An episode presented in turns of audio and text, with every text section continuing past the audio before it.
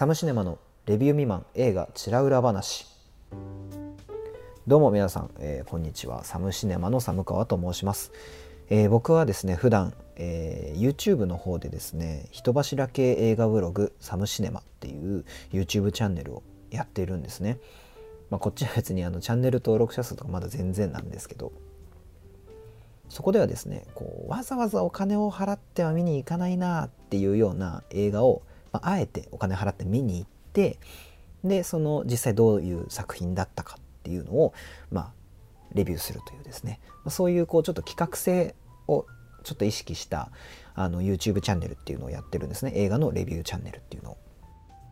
ただですね僕もやっぱりその映画好きな人間なのであ僕あの映画好きな人間なんですよ。寒川と申します。よろしくお願いします。えっと映画が好きな人間なので別にそのまあ見たい映画も見てるんですねもちろん。なので、えーまあ、そっちのね、まあ、要するにこう企画性のない面白みのない方の映画の話とかもしたいなっていうふうにちょっと思っちゃって。なので、えっと、このポッドキャストではですねあのまあダラダラとですねこうレビューにもならないレビュー未満の、まあ、映画に関するこうもうチラシの裏にでも書いとけと言われるようなダ話というのをですねダラダラとしていこうかなというふうに思っているんですね。それでそのこのポッドキャストを念願のポッドキャストですね やってみようかなと思って、えー、このチャンネルを開設いたしました。なのでね皆さんあのなんかこう映画の最近の映画で何が面白いのかなみたいなこう情報性とかなんかねそういうこうものを求めてる方は僕じゃないなっていう感じだと思うんですけど、まあ、ちょっとこうねダラダラとこうまったり、まあ、僕もそのお店とかで友達に話すみたいな感じでまったりやっていこうかなというふうに思っております。はいちょっと今回その初回なのでねこれぐらいでもいいのかな自己紹介だけでいいかなと思ったんですけど、まあ、せっかくならあのー、ちょっとねレビュー未満映画チラ裏話チラシの裏話をですねしようかなと思います。えー、まあ、映画館まあ、映画というよりは映画館についてですね、まあ、僕その集中力がもともとあまりなくてなのであの家であんまり映画が見られないんですね。見るには見るんですけど高校生の時とかはねめちゃくちゃ見てたんですけど家で。レンタルしてきて、まあ、その配信になってからそのレンタルとかしなくなって DVD をレンタルとかしなくなってからはいかんせんあんまりこう能動的に見るっていうのができなくなってきちゃってで映画館に基本行くんですけどその、まあ、僕今埼玉に住んでてで東京に仕事で行ってるんですね。なのでえっとその道中にある映画館とかでよく行くのは新宿のピカデリーかバルトナインか、まあ、池袋のグランドシネマサンシャインっていうのがまあほとんどなんですよ。でその東宝シネマズってあるじゃないですか。まああの東宝シネマズが一番その映画館としては日本で一番多い関数を有してますよね。だからその日本映画とかはその東宝さんとのその契約ができたらとりあえずその公開関数めっちゃ多いのが獲得できるみたいな感じだと思うんですけどいかんせん僕東宝シネマズがあまり好きになれなくてですね。あのまあ行く時はあるんですよ全然。あの日比谷とか新宿とか池袋とかの東宝シネマズ全然行くんですけどあの、まあ、何が好きじゃないかっていうとなんか調子乗ってないかなっていう。ね映画館関数めっちゃ多いしまあ綺麗ですしね館内はとても。だからか知らないですけどなんか僕はちょっとこう怠慢じゃないかなって思うところがあってですね。あのまずその始まるまでが長いですよね他の映画館に比べてね。もちろんその一時期よりは短くなったとは思うんですけど例えば他のピカデリーや松竹系ですねムービックスとかのピカデリーとかあと僕が本当に好きなのは、えユナイテッドシネマっていうころなんですけどユナイテッドシネマ系列とか、まあ、イオンシネマでも何でもいいんですけどは大体その上映開始前10分上映開始あの版権に書いてあるチケットに書いてある上映開始時間より10分前からま入場開始になるじゃないですか。で、えー、上映開始時間からだいたい15分いかないぐらい123分で映画が始まるんですよなんですけど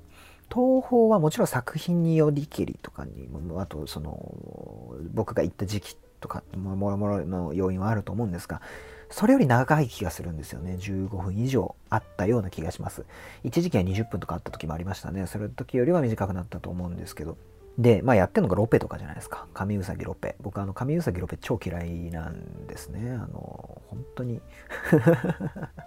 すごい嫌なんですよ。超嫌いなんですね。あの、特に今やってるやつかな。あの、あ au かな、東宝かなんかのアプリを使うと、映画の原作本とかも、そのスマホで読めますみたいな、電子書籍として読めるアプリがあるんですっていう紹介をね、えー、ロペたちがやってるんですけど、その時に、こう、読んでから見るか、見るから読むか、どうしようみたいな、まあ要は角川映画みたいな、こう、もうね、宣伝文句をこう言うわけですね。したら、あの片方のね、ロペの、もう知らんすけど、あの名前とかは、そのロペがですね、どっちかの先が、じゃあ俺映画見ながら読もうかなって言うんですよ。まあ、要するにその映画館で映画を見ながらスマホで小説読もうかなって言って。で、それを相方が、ちょっとそれはダメっすよ。あははははって言って笑って終わるんです。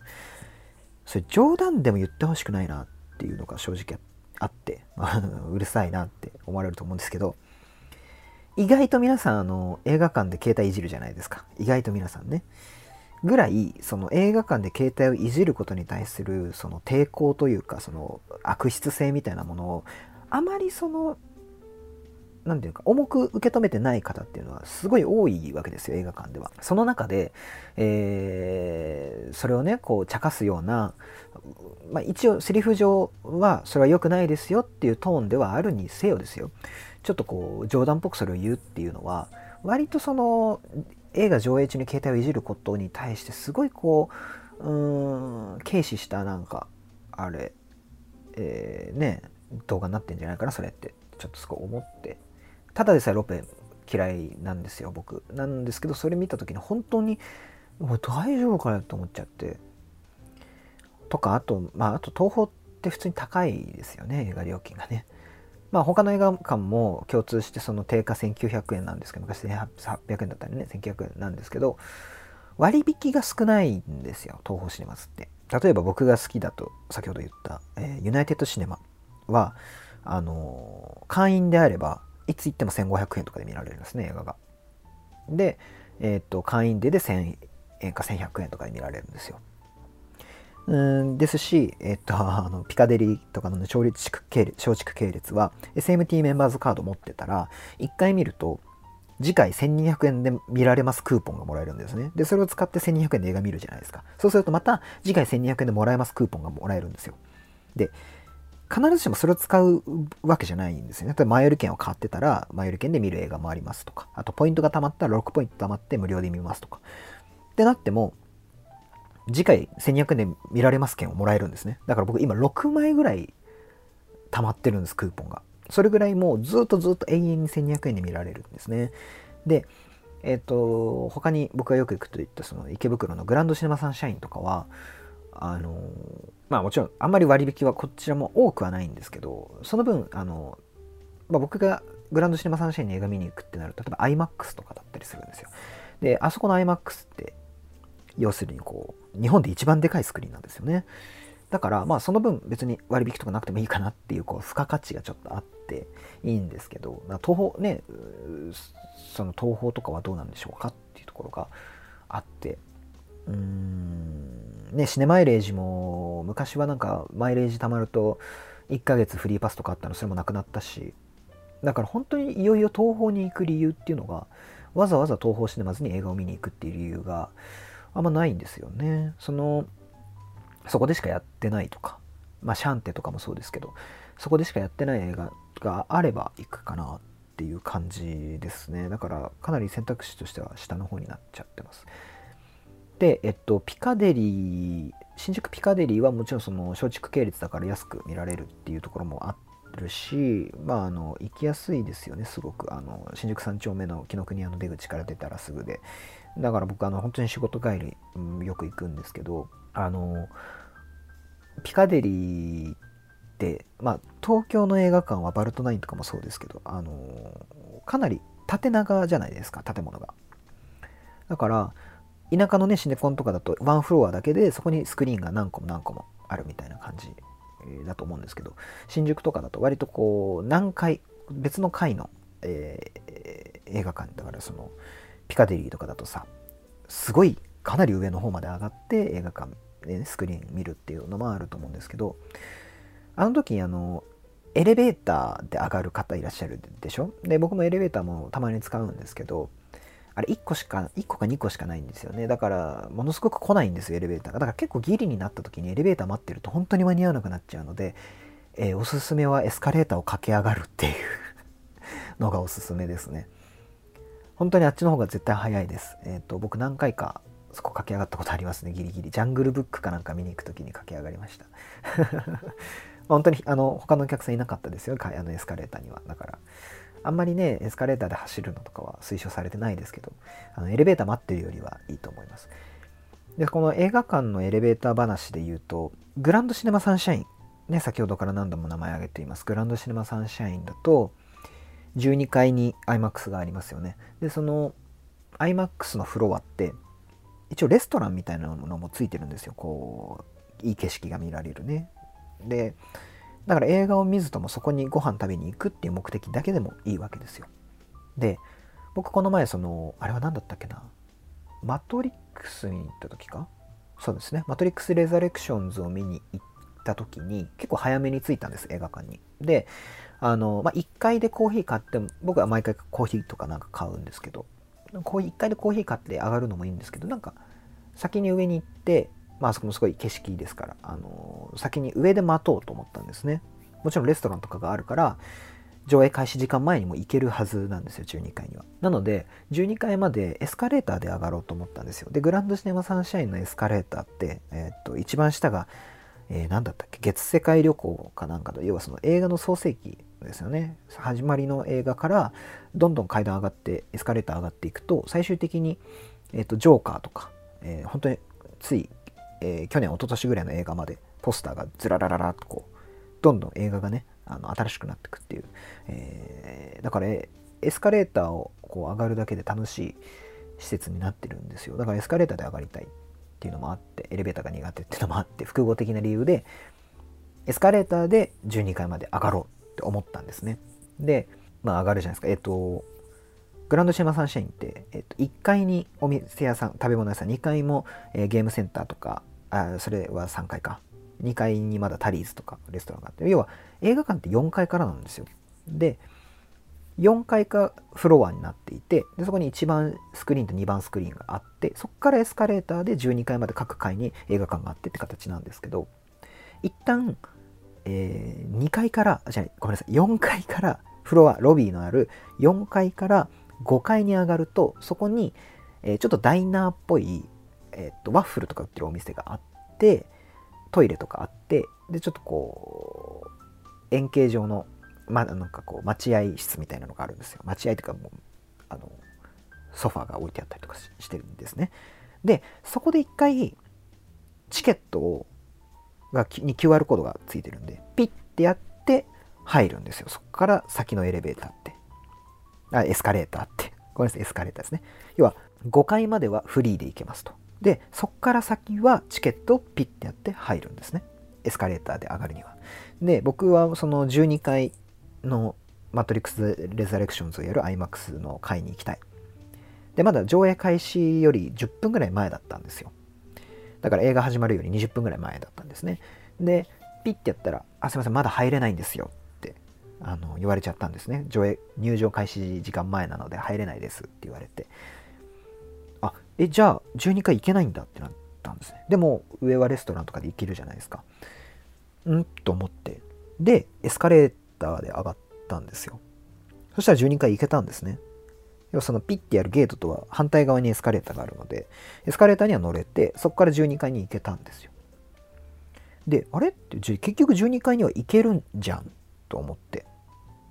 どういうその仕組みなんだろうってちょっとこう納得が一緒にいかなかったんですね。でなんかモヤモヤしたまま 12階でまコーヒー買ってトイレ済ましてでまたあのマトリックス・ザ・レザレクションズを見たんですけど後々ちょっとゆっくり考えたんですねそしたらグランドシネマサンシャインの構造上えっ、とその4階にあるロビーの階にある1番スクリーンと2番スクリーンはそのスクリーンのギリ手前のところにピッてやるその半径を通すところがあるんですね。でそれより上の階要は7階か。要はその5階より上ですね。のスクリーンに行く時は一括で5階のゲートでピッてやる。ところしか半径を見せるところがいやそんなことない。ごめんなさい今。一旦ちょっとごめんなさい。喋り整理しますね。えー、あそう12階の そうだ。12階の iMAX は入り口でピッてやるんです。で4階の1番スクリーン2番スクリーンも、えー、1番2番まとめてピッてやるところがあるんです。でもそれ以外の5階から上で12階より下のスクリーン、えー、はピッてやるところが一括5階のゲートなんですよ。だからもし僕が12階に行きたい人だとしますよね。でそれを入場開始前の時間に通してしまった場合他の階に降りて他のシアターに入れちゃうんですよね。でもエレベーターだったら4階から12階まで確か止まらないんですよ。各階止まるエレベーターは別にあるんです。それも要は半券ピッてやった奥にあるんで係員の監視下にあるんですよ。だからエスカレーターでは上映開始時間前には12階に上がれないんだな。でも12階には行くことはできると、S、あのエレベーターを使えば。っていうちょっとこう構造のねあの 仕組みを我ながら考えていたというのがね最近ありました。ねどうでもいいでしょ 本当にこれを言うことをねずっと考えていて伝わりました？今の話でね。あの これがチラシの裏に書いとけとね友達に言われちゃいそうな話でございますけどはい。ちなみに、えっと、ユナイテッドシネマっていうのが僕が一番好きって言ったのは僕の生活圏内には常にユナイテッドシネマがあるんですよ。近くにね。実家にいた時も埼玉はもっと田舎に住んでたんですけど今より。その時も、まあ、車で行か車か電車で行かないといけない距離にありましたけど例えば、えっと、ユナイテッドシネマウニクス南古谷っていうところ川越の次の駅なんですけど南古谷にあったりとか、えー、もしくは、えー、もともとシネプレックスだったんですけど今ユナイテッドシネマ若葉っていう名前になった若葉ウォークっていうショッピングモール知らないですよね。あのショッピングモールの中にある映画館か入間入間市埼玉県の入間市っていうところにあるえー、トイザラスとか入ってる iPod っていうところにある、えーと、今まだあるのかな？あのシネプレックスイルマユナイテッドシネマになったのかな？でだから要はそこに実家にいた時は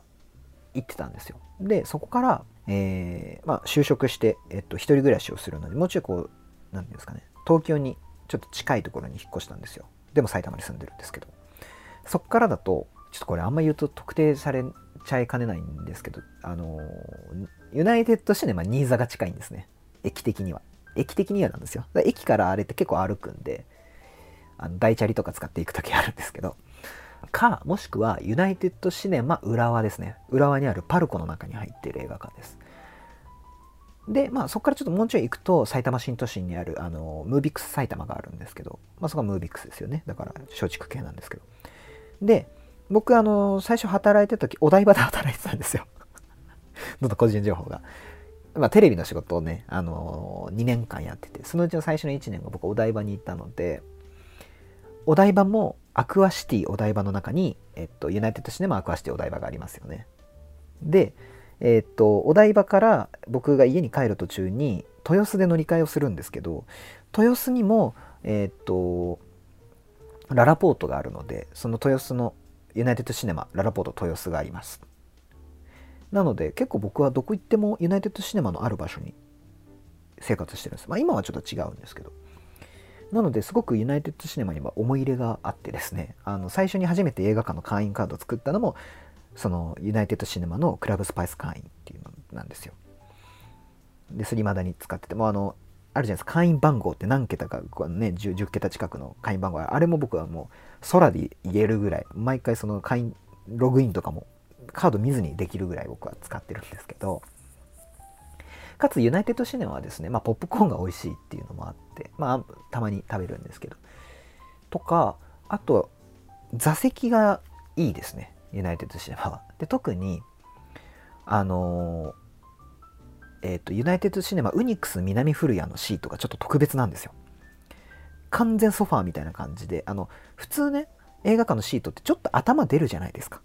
ひょこって。普通に座ってたら。けど、ウニクス南フリアはどんだけ姿勢いい座り方しても頭が出ないぐらい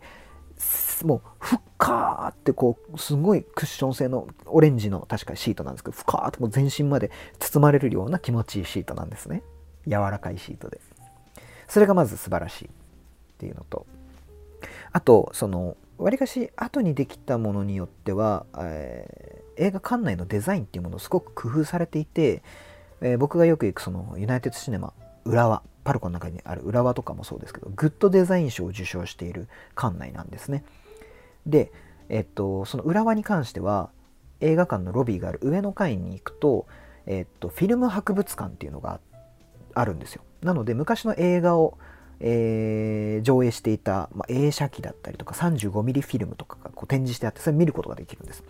でその映写室みたいなところもちょっと見たりとかできたりとかあの、まあ、本当にさらっと見たら10分ぐらいで見終わっちゃうようなところではあるんですけど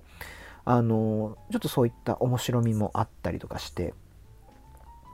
ですしあと浦和に関しては iMAX レーザーが入ってますからね。あのフルサイズ iMAX はグランドシネマ3ン行かないと見られないんですけど一応レーザー iMAX というですね iMAX よりもさらにこう高精細になった iMAX は裏側でも見ることができるということで。だからユナイテッドシネマは僕にとってはすごく、えー、大切な存在なんですよ。で、その後に、えっと、ジェミニマンっていうウィル・スミス主演の映画があって、それは、あの、120fps っていう1秒間に120コマのコマ数で撮られた特別な映画だったんですけど、ジェミニマンって。普通の映画って24コマなんですよ。テレビが30コマで。映画が24コマ。で、えっと、なので、ハイスピードっていうね、ちょっとスローモーションで撮りたいときは60コマで撮って、その60コマで撮った絵を、え、24コマないしは30コマの、その、形式の中に当てはめると、えー、2分の1の速度で、ちょっとこう、スロー気味になるよっていう、それぐらいの映像の仕組み、ごめんなさい、ちょっと話脱線しましたね。なところ、120コマで撮ったんで、動きがすごいヌルヌルしてる映画が、ヌルヌル、ヌルヌルとすら感じなかったですね。すごかったですね。その、120個までジェミニマンが見られる映画っていうのが僕の近くにはムービックス埼玉のドルビーシネマしかなかったんですね。なのでそこに行ったのが僕のムービックスとの出会いだったかな。ピカデリーとかには前から行ってはいたんですけど、ちゃんとその SMT メンバーズカードを作ろうとかっていうぐらいムービックス系列、松竹系列っていうものを意識したのはそれが最初だったと思います。なのでムービックス埼玉にはそこから行くようになったんですよね。あの安い。安さで言うと一番強いですよね。で、あの、ちょっとシー、ごめんなさい、さっきのシートの話に戻るんですけど、グランドシネマサンシャインのシートのも素晴らしいんです。僕、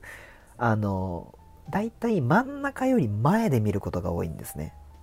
えー、C 列、D 列、E 列ぐらい。あの真ん中に通路があったりするじゃないですか、大きいスクリーンだと。それより前で見るんですよ。そうすると、他のお客さんが僕の視界に入らないので、携帯いじってる人がいても気づかないんですよ、僕は。もそうだし、あとやっぱちょっと見上げるぐらいスクリーンを堪能したいっていうのがあって、前目で見るんですね。で、ちょっとこう見上げたいわけですよ。した時に、グランドシネマサンシャインの特にレーザー IMAX の12階の椅子って、ちょっと背もたれが後ろにグッて、あのリクライニングとまではいかないんですけど、ちょっと後ろに倒れてくれるんですね。なので、すっごく自然な姿勢で見上げてみることができるんですよ。そんなの普通だろってね、思われるかもしれないんですけど、あの、またね、こういうこと言って申し訳ない。東宝シネマズのシート別に悪くはないんですよ。しっかり座り心地もいいんですけど、全部の席がきっかりパキッてしてるんですよ。なので、上を見上げたい時になんかすごい椅子側が抵抗してくるんですよねだから結構上見て映画を見るのがちょっと難しいかなって思いますね東宝シネマズはあと東宝シネマズごめんなさいこれ本当にどうでもいいことなんですけどどうでもいいと言いながら言いますが僕映画を見たら半券取っといちゃうタイプの人なんですよ。で半券ってちょっとこう厚紙っぽいじゃないですか。で東宝シネマズって発見機チケット発見機が2種類あって壁にくっついてるちょっとごつめのやつと,、えーと、地面から生えてるちょっと薄めのやつと2種類あって。で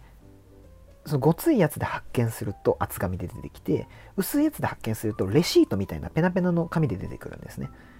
でだから僕は毎回そのごつい方で発見してたんです。取っておきたいから。それがこの前日比谷に